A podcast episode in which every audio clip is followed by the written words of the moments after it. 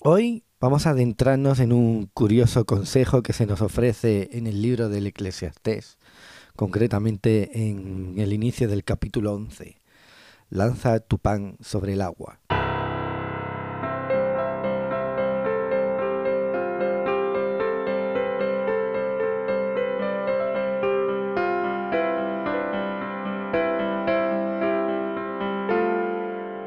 Soy Daniel Jándula, bienvenidos a Intervalos.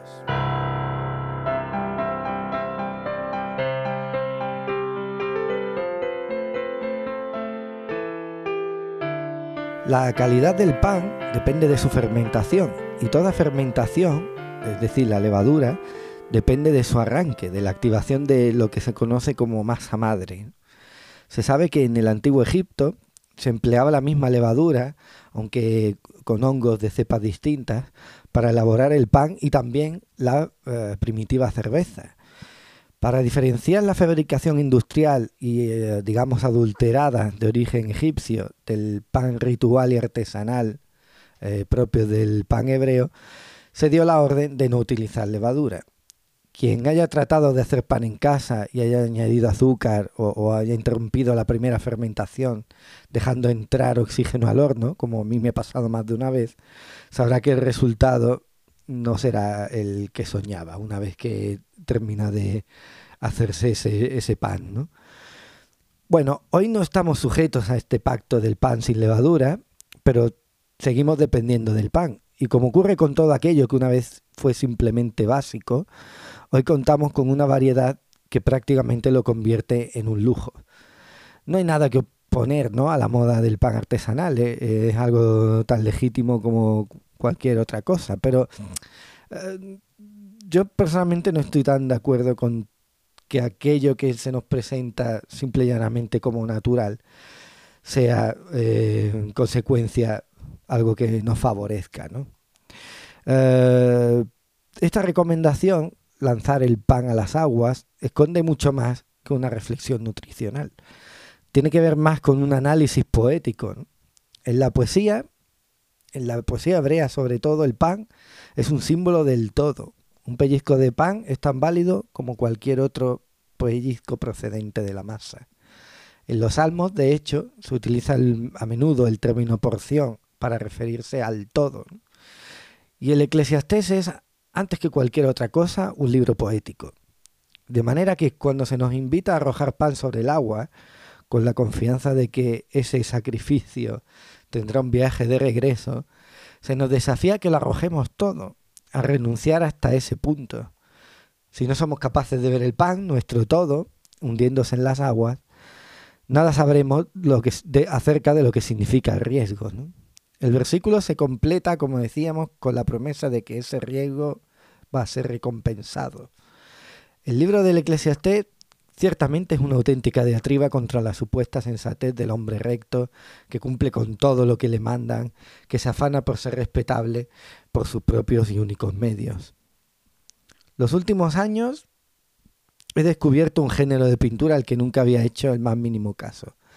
Las naturalezas muertas, o conocidas también como bodegones, que son cuadros que se han observado históricamente como piezas de ornamentación y como signos de prosperidad pero además capturan un simbolismo de enorme riqueza y reflejan de un modo más evidente los usos y costumbres de su época, algo especialmente útil para quienes contamos con un conocimiento particular de la misma. ¿no?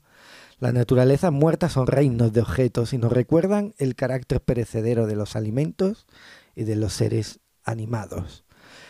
El género, este género de pintura permitió la creación de series temáticas, ayudó a conocer los principios de las dimensiones y de la perspectiva y servían para experimentar, ¿no? para jugar con diferentes formas de composición.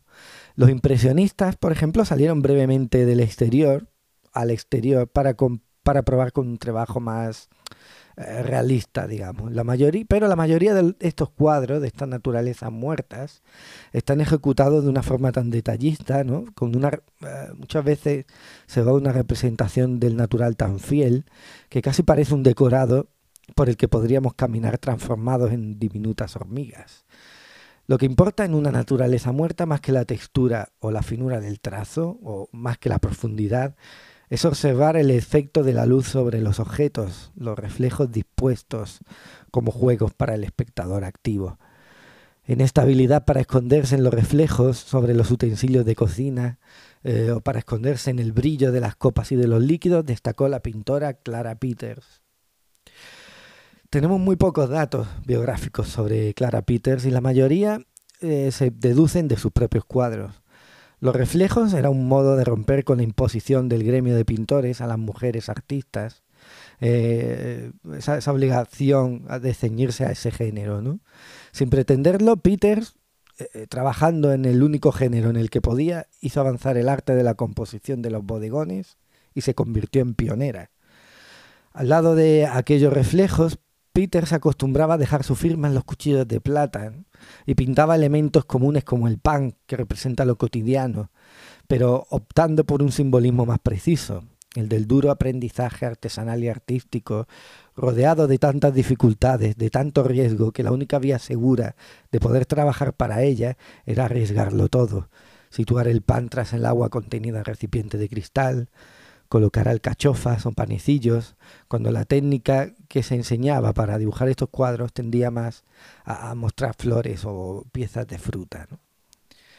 El pan, como decimos, es cercano, pero sobre todo ha estado siempre con nosotros. Es más antiguo que la escritura, escribe con acierto el ensayista bosnio-croata Pedrag Matjevekic en su libro Nuestro pan de cada día. El pan se convierte así en un indicador del desarrollo de las diferentes civilizaciones. La elaboración del pan influye en la tecnología y los avances industrializan esa elaboración.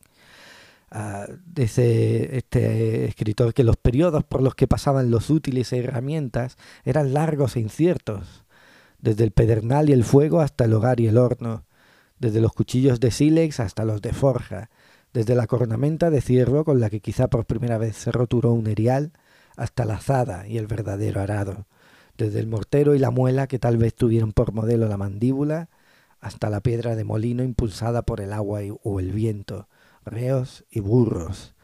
Esas herramientas, cada una de acuerdo con su naturaleza y, y propósito, marcaron el pasado y la historia del pan.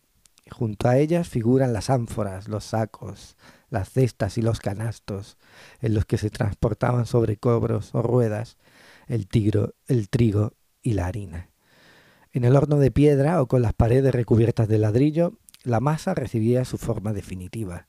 Se convertía en pan que se servía en la mesa, se ofrecía en el banquete, se bendecía en el altar, se mendigaba en la calle, se robaba en el camino.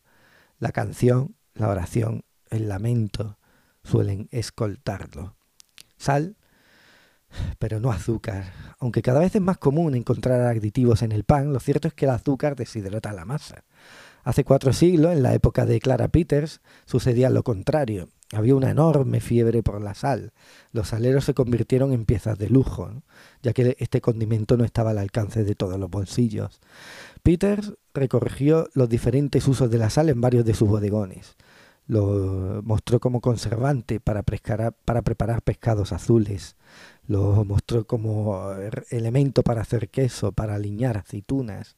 En la mesa se recogía la sal con la punta de un cuchillo, como un cuchillo de aquellos que Peters eh, reproducía y utilizaba para dejar su firma. ¿no? Así que la sal y el pan tienen una profunda y extraña conexión. Mientras que Jesús decía yo soy el pan de vida, Juan 6:35, un pan que sacia y no da sed, a nosotros se nos señala que somos la sal de la tierra, Mateo 5:13, una sal con una función.